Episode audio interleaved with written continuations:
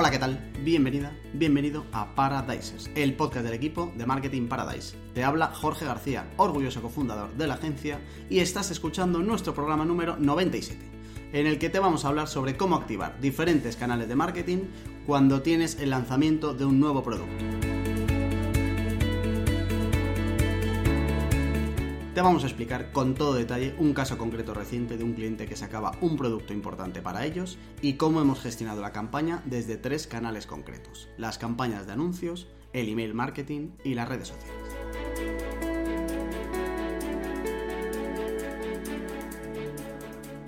Y todo eso no te lo voy a contar yo, que yo vengo aquí de mero presentador, soy el Jesús Vázquez de este programa, el Jaime Cantizano, o Campuzano, no me acuerdo cómo se llamaba. Eh, pero antes de presentarte a los que van a hacer esto, te recordamos que formamos parte de Redcast. Redcast, los mejores podcasts del mundo digital. En redcast.es ya sabes que están todos los podcasts relacionados con marketing y negocios digitales que formamos la red. Échale un vistacito si no los conoces, por supuesto. Eh, a quien sí vas a conocer es al trío maravilla que me eh, acompaña hoy, al tridente del marketing. Empezando por Laura Mengíbar. ¿Qué pasa, Laura? ¿Cómo estás? Laura, Laura. Muy bien, Jorge, la verdad que muy bien. Y nada, encantada de hablar de, de esta campaña que, que creo que, que, tiene mucha chicha. ¿Era Jaime Cantizano o Campuzano? ¿Os acordáis de ese presentador? Eh, creo, creo, que es Canti Cantizano. Cantizano, Sí. Jaime Cantizano. Bien. Sí, que era sí. el que empezó con Ana Rosa, ¿no? Y luego se hizo famoso y se fue a donde estás corazón. Bueno, los oyentes saben de lo que hablo. Estos no, porque no tienen cultura televisiva. Eh, Javier Molero, ¿qué pasa, Javier? ¿Cómo estás? Hola, muy buenas, ¿qué tal? Encantado de compartir plato con Jaime Cantizano o Jesús. Me da igual. Y Marta Álvarez, ¿qué pasa, Marta? ¿Cómo estás? Pues igual, aquí de tertulia de, de lunes, disfrutando de una, de una maravillosa tertulia. Muy bien. Eh, venga, pues vamos a empezar con la tertulia. Eh, hoy vamos a explicar un caso que hemos vivido y hemos trabajado los últimos meses aquí dentro de la agencia. Un lanzamiento de producto de una marca eh, que ya viene con bastante recorrido. Una, marca, una marca bastante conocida en España y con su público y que está orientada 100% a mujeres, los productos que llevan. Entonces, eh, lo que teníamos de encima de la mesa era un lanzamiento de un nuevo producto que también era solo para mujeres y que tenía una particularidad que eh, era lo que de verdad formaba el reto de la campaña, que era que el producto era bastante más caro que otros que tenía la competencia, pero también de mayor calidad. Entonces el argumento del precio o del descuento o de la rebaja en un lanzamiento, que es algo que se suele ver bastante, de oye, voy a lanzar algo nuevo y entonces pues las primeras una, dos, tres, cuatro semanas eh, lo hago más barato para romper un poco esa barrera. Eso nos daba igual porque aunque estuvieran rebajadas, seguíamos estando por encima de la media de lo que costaba un producto relacionado con los demás. ¿Vale? Entonces se lanzó otro producto relacionado eh, sin descuento que iba eh, con el regalo, ¿vale? Es decir, iba un producto de regalo. Cinco días con la oferta del regalo gratis de miércoles a domingo y una campaña de pocos días porque era justo antes del Black Friday. Es decir, tuvimos un lanzamiento antes del Black Friday, una campaña muy chiquitita, muy concentrada en pocos días, que creo que eso también es importante y que le afectó a todos mis compañeros para sus respectivos canales.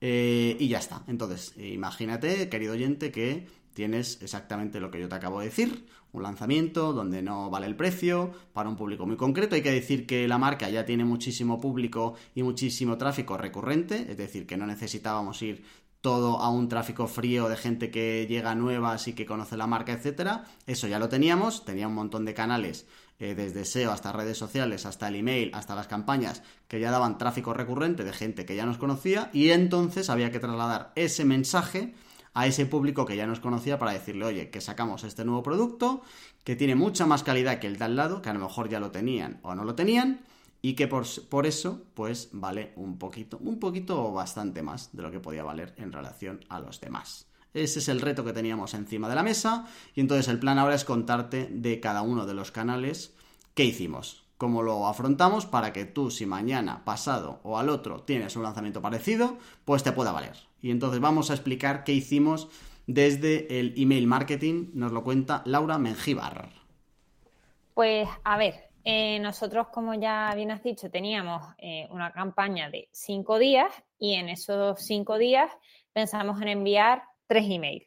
Eh, dos nos parecía un poco poco para dar caña a lo que era un lanzamiento. y claro, como no íbamos a lanzar tampoco un, email por, día, pues decidimos que íbamos a lanzar tres. Uno el miércoles anunciando un poco el lanzamiento y la campaña, otro el viernes para recordar un poco la oferta y un último el domingo. Eh, hay que decir que, que, realmente los mails eh, suelen funcionar mucho más a principios de semana, pero aún así, eh, la verdad es que estos funcionaron bastante bien. Em, la verdad que, como bien has dicho, el producto era más caro que el, de la competencia y entonces nos teníamos que centrar eh, sobre todo en los mails, en, las ventajas del producto, los beneficios, porque era de mayor calidad que el resto y demás. Em, y eso ya iba a justificar de cara a los usuarios, pues eh, porque, porque costaba un poco más. Y respecto a la oferta que lanzaban, que como bien has dicho, era eh, un producto relacionado de regalo, em, ese producto no era eh, demasiado especial ni genuino. Entonces, claro, eh, no nos podíamos centrar tampoco en lo que era mm, esa oferta de X producto de regalo. Entonces, mm, lo que era la oferta lo dejamos para el final de los mails. En la parte del principio, la parte principal del mail, nos centramos en cuáles eran las ventajas del producto, por qué era de tantísima calidad y los beneficios que iban a tener las usuarias si optaban por ese producto en lugar de, los de la, competencia. Eh, y nada, con, esta, con esta estrategia eh, obtuvimos muy buenos resultados, la verdad, y, bueno, llegamos un poco a los objetivos de venta que nos habíamos propuesto. De hecho, yo creo que hasta mm, superamos un poco las expectativas. Y, nada, eh, lo que son los datos de aperturas y, clics eh, estaban bastante bien. Eh, primero hay que decir que en general cuando hablamos de un email de promoción, eh, si hablamos de unas aperturas mm, superiores al 20%, está bastante bien. Y si hablamos de, clics, sobre todo en un primer, un primer mail, si eh, hablamos de más de un 3% de clics, va todo bien. Luego, los siguientes mails, es cierto que en una campaña en general, eh, conforme vas enviando mails a personas que no han comprado después del primero, el porcentaje tanto de clics como de aperturas va bajando, porque vas enviando mails a personas que de primeras no estaban tan, tan, tan interesadas. Pero bueno, la verdad es que funciona bastante bien. En el primer mail tuvimos un 23,5% de, de aperturas y de clics tuvimos un 4,5%, así que bastante bien. El segundo mail tuvimos un 24,6 de aperturas y un 2,73% de, de clics. Y en el tercer mail tuvimos un 22% de aperturas y un 1,5% de, de clics. Así que nada, eh, lo dicho, iban bajando poquito a poco, pero, pero vamos, yo creo que, que están bastante bien, bastante bien los datos y los beneficios que tuvimos, vamos, eh, nos quedamos bastante, bastante contentos. La relación entre estos datos, los beneficios y el tamaño de la lista eh, nos dio un resultado de la campaña desde el email muy bueno. Quiero destacar que además esto lo has comentado Laura en otros programas, lo que tú comentabas de eh, qué argumentos le damos al cliente más allá del precio. Que en este caso, si hubiera sido un precio barato o un precio que estuviera en mercado, seguramente lo hubiéramos destacado más, pero tanto si lo destacas como si no lo destacas, como era en este caso, tienes que ir a las virtudes y al, oye, ¿por qué me tengo que comprar esto? Que muchas veces hay casos donde no, el, reto está en explicar el valor que tiene para el precio que tiene y no tanto en que si cuesta más o menos, porque al final algo puede ser, puede costar 50 euros y puede ser caro o barato en función de lo que me cuentes sobre él. Entonces aquí la clave estaba en explicar muy bien el, porqué del precio y qué es lo que ibas a tener del producto respecto a los demás, que a veces es lo que más cuesta de comunicar. Eh, vamos a dejar en las notas del programa algunos eh, programas anteriores, mkparadis.com barra paradises de Laura explicando esto, que hay algunos de copy y de email como muy específicos, que creo que puede ayudar a la gente para, eh, si tiene que meterse en algo así, poder conseguir números parecidos como los de Laura, que no va a llegar a los de Laura porque por eso Laura es la diosa de esto. Si no, sería otra persona. Pero por lo menos que se pueda acercar un poco. Y listo. Pues Jorge, em, no voy a comentar nada de lo de la diosa, me parece fantástico, pero aparte de eso, lo que estabas comentando de centrarnos en el tema de las virtudes, en este caso, de hecho, em, los clientes nos comentaron que eh, diésemos mucha más importancia a lo que era eh, la promoción del producto de regalo. Y nosotros, eh, hablando con ellos, les, les hicimos ver que en este caso era súper importante convencer a la persona de eh, las virtudes del producto antes que centrarnos en lo que era la oferta. Porque si la persona hacía una mínima investigación en Google y ponía eh, y veía otros productos, se iba a dar cuenta de que era más caro. Entonces nos teníamos que centrar en las, virtudes mm, sí o sí. Ok. Vale, el mismo reto nos lo pasábamos al siguiente canal, que además era un canal donde podíamos dar bastante, donde podíamos tener más oportunidades de explicar todavía mejor las virtudes del, producto, sobre todo porque hablamos de cinco días de campaña, que son las redes sociales. Marta, cuéntanos cómo afrontaste tú este desafío. Eh, sí, bueno, un reto y que concretamente en redes no duró cinco días. Ahora explicaré un poquito más porque sí que hicimos una mm, semana de prelanzamiento, un poco de calentamiento. Y aquí, aparte del reto que, bueno, teníamos todos porque era un producto más caro, eh, aquí tenía yo, bueno, yo y el resto de canales, una oportunidad porque estábamos hablando de un producto que el 98% de las mujeres prácticamente lo usan y lo usan en su día a día por un precio eh, inferior al que íbamos a ofrecer. Entonces, eh, sí, era de más calidad, pero había que aprovechar de alguna manera esta parte que al final todas podían dar su punto de vista, tenían experiencias que contar, anécdotas, opiniones sobre mejores materiales, peores materiales y demás, porque habían usado otros de, otras marcas y podían eh, pues aportar algo.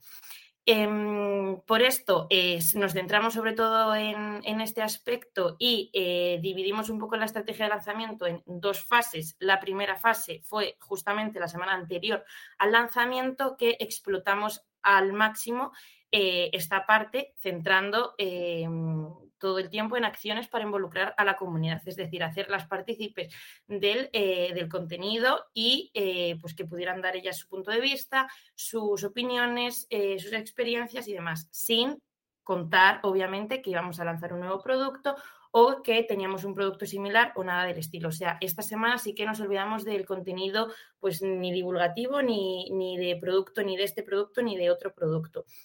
Aparte de las acciones, pues más de involucrar a la comunidad y tal, también nos centramos en eh, intentar involucrar a perfiles influyentes, mujeres, que obviamente también eh, tenían algo que aportar en este aspecto, con eh, la ventaja del altavoz que suponían en este caso y eh, obviamente también el contenido propio de la marca, donde las personas del equipo también salían, eh, las mujeres, dando su punto de vista o incluso animando a que pues, la comunidad participara y demás. Y sí que todo esto lo recogimos eh, en un hashtag para poder, pues al final, recopilar datos y tener toda la, acción pues, más monitorizada, la verdad.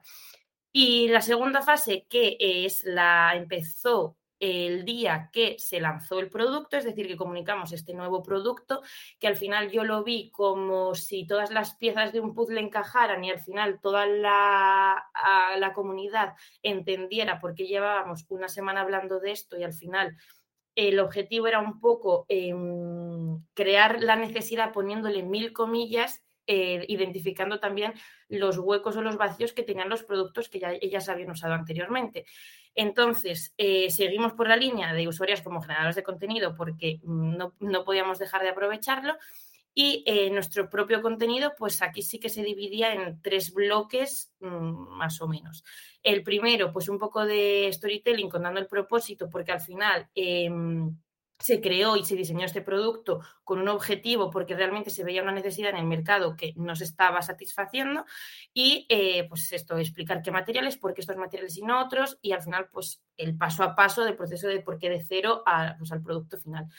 El segundo bloque, oferta de lanzamiento, como ha dicho Laura, pues sí que sabemos que es indispensable comunicar más la oferta comercial, pero sin quitar valor al producto y más enfocado al ahorro que podían hacer las personas que lo compraban y sobre todo cómo podían usar este eh, producto que complementaba al que lanzábamos eh, y cómo se usaban ambos más que nada. Pero sí que obviamente algo del contenido lo reservamos a, más, pues, pues esto, la oferta de lanzamiento.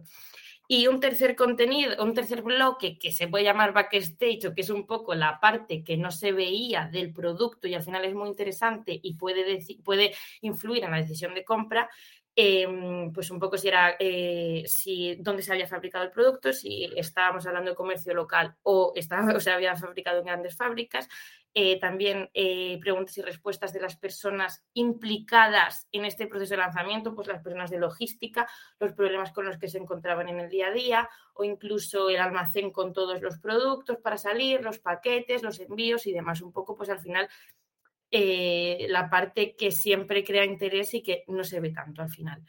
Y mm, bueno, todo esto se puede resumir en que mm, mi objetivo era contestar a la pregunta por qué es más caro que el resto, obviamente sin ponerla de manera explícita, porque es algo que como usuaria yo pensaba, el resto de la comunidad también pensaba y em, había que justificarlo de alguna manera, pues eh, contando todos los beneficios, un poco por la línea que ha comentado Laura que al final eh, realmente era de más calidad y había que, demostrarlo. Mm, y, bueno, un poco aparte, cositas importantes que hay que tener en cuenta en general. Bueno, aquí sí que tuvimos como diseños más cuidados y una estética como más definida porque era una campaña pues bastante importante y que se salía un poco de la línea visual que, llevábamos siguiendo en, el resto de semanas y em, para darle pues más, más, más, bombo, por así decirlo. Eh, los enlaces siempre traqueados para poder analizar la campaña y teniendo en cuenta y apuntando siempre la duración de la campaña.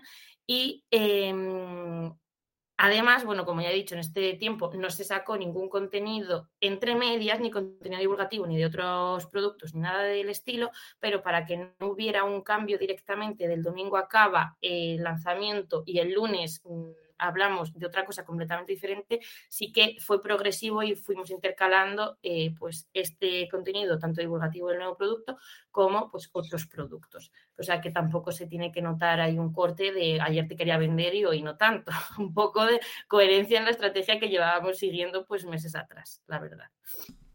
Y, la verdad que eso fue todo. O sea, creo que se puede aplicar a otro tipo de producto porque aunque nos encontremos con un reto, siempre nos podemos encontrar con una oportunidad, como en este caso. Me quedo con dos cosas eh, de aprendizaje. Eh, una, que además la relaciono como con otros programas que hemos tenido. Justo de donde terminabas ahora esa parte de soy divulgadora y paso a vendedora muchas veces que se nos ha llenado la boca en otros programas de, oye, cuidado que las redes sociales no es el tablón de anuncios ni el mercadillo para estar todo el rato bombardeando y tal.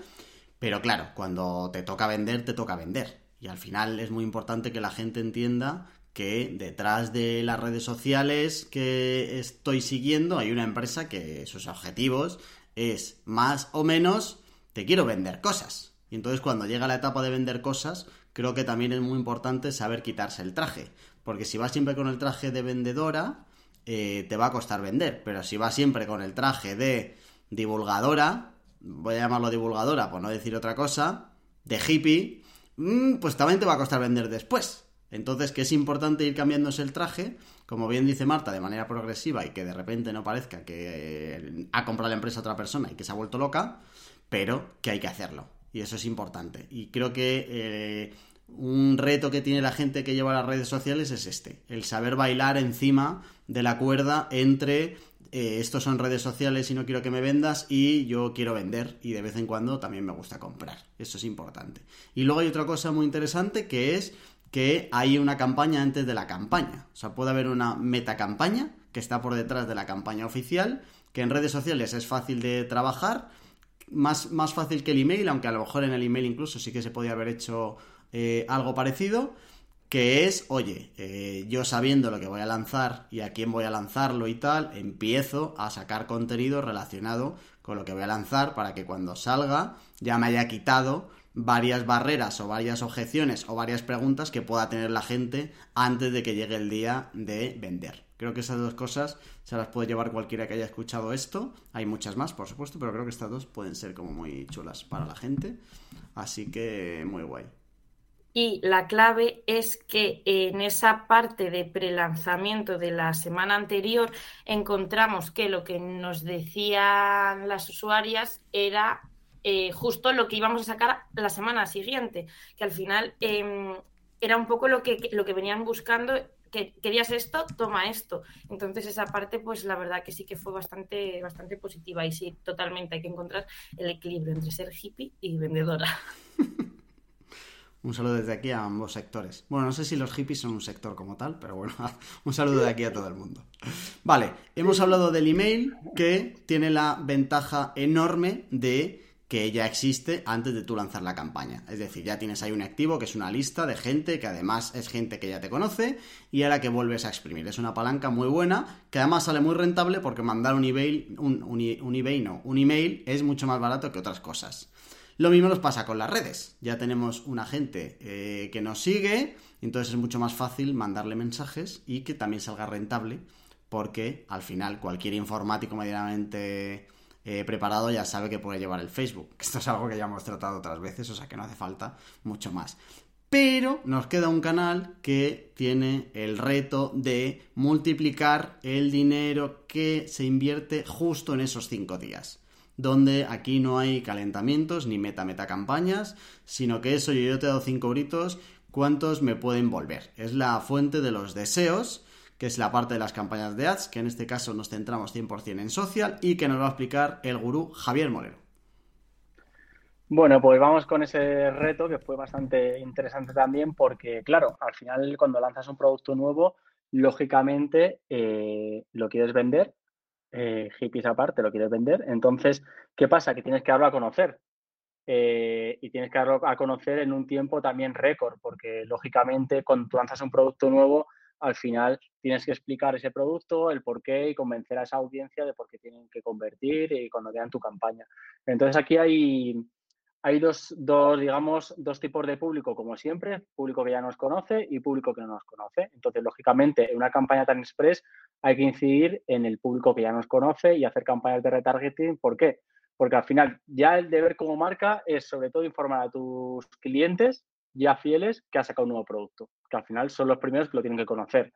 Entonces, eh, con otro tipo de canales, como por ejemplo el SEO, hasta que colocamos esa ficha de producto, eso pasa bastante tiempo. Por lo tanto, las campañas te ayudan a que de primeras, al igual que el email, que puedes ya contactar con la gente que ya te conoce porque tiene su email, por las campañas lo primero que hay que hacer es crear campañas optimizadas para esos públicos, públicos que ya te conocen, incluso más efectivo todavía, públicos que han visitado la categoría de ese producto que has lanzado.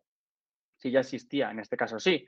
Si tú tienes un e-commerce, ya tienes una categoría de productos relacionados, lógicamente puedes segmentar a esos públicos que ya han visitado la categoría. Por lo tanto, es un público ya muy caliente que en cuanto conozca que sacas ese producto nuevo, aparte que ya te conoce, dice, a ver, yo ya les he comprado o yo ya he estado mirando esta categoría y está interesado en este tipo de producto, por lo tanto, eh, es a los primeros que hay que atacar.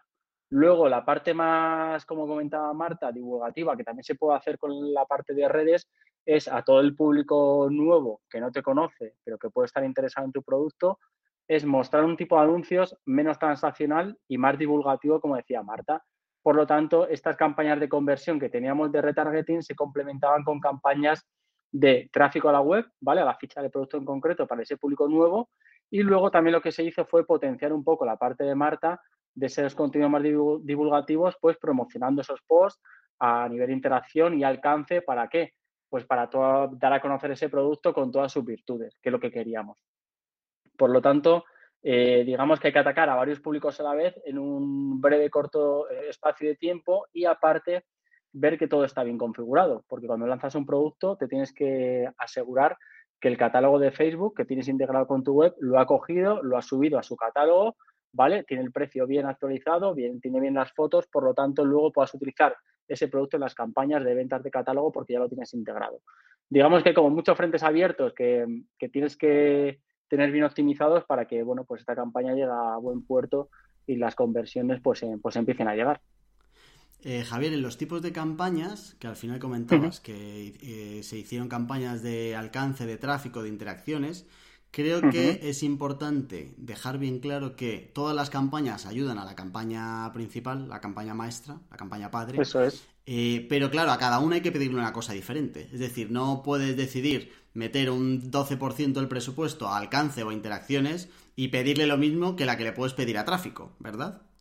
No, claro, lógicamente al final cada... Y esto sí que Facebook lo tiene, lo tiene muy claro y conoce también a, la gente que está dentro de sus redes sociales, que sabe que si tu anuncio es de alcance, es de alcance. Y seguramente raro es que te convierta en una conversión ese tipo de campaña, a no ser que tú tengas una campaña exclusiva de conversión.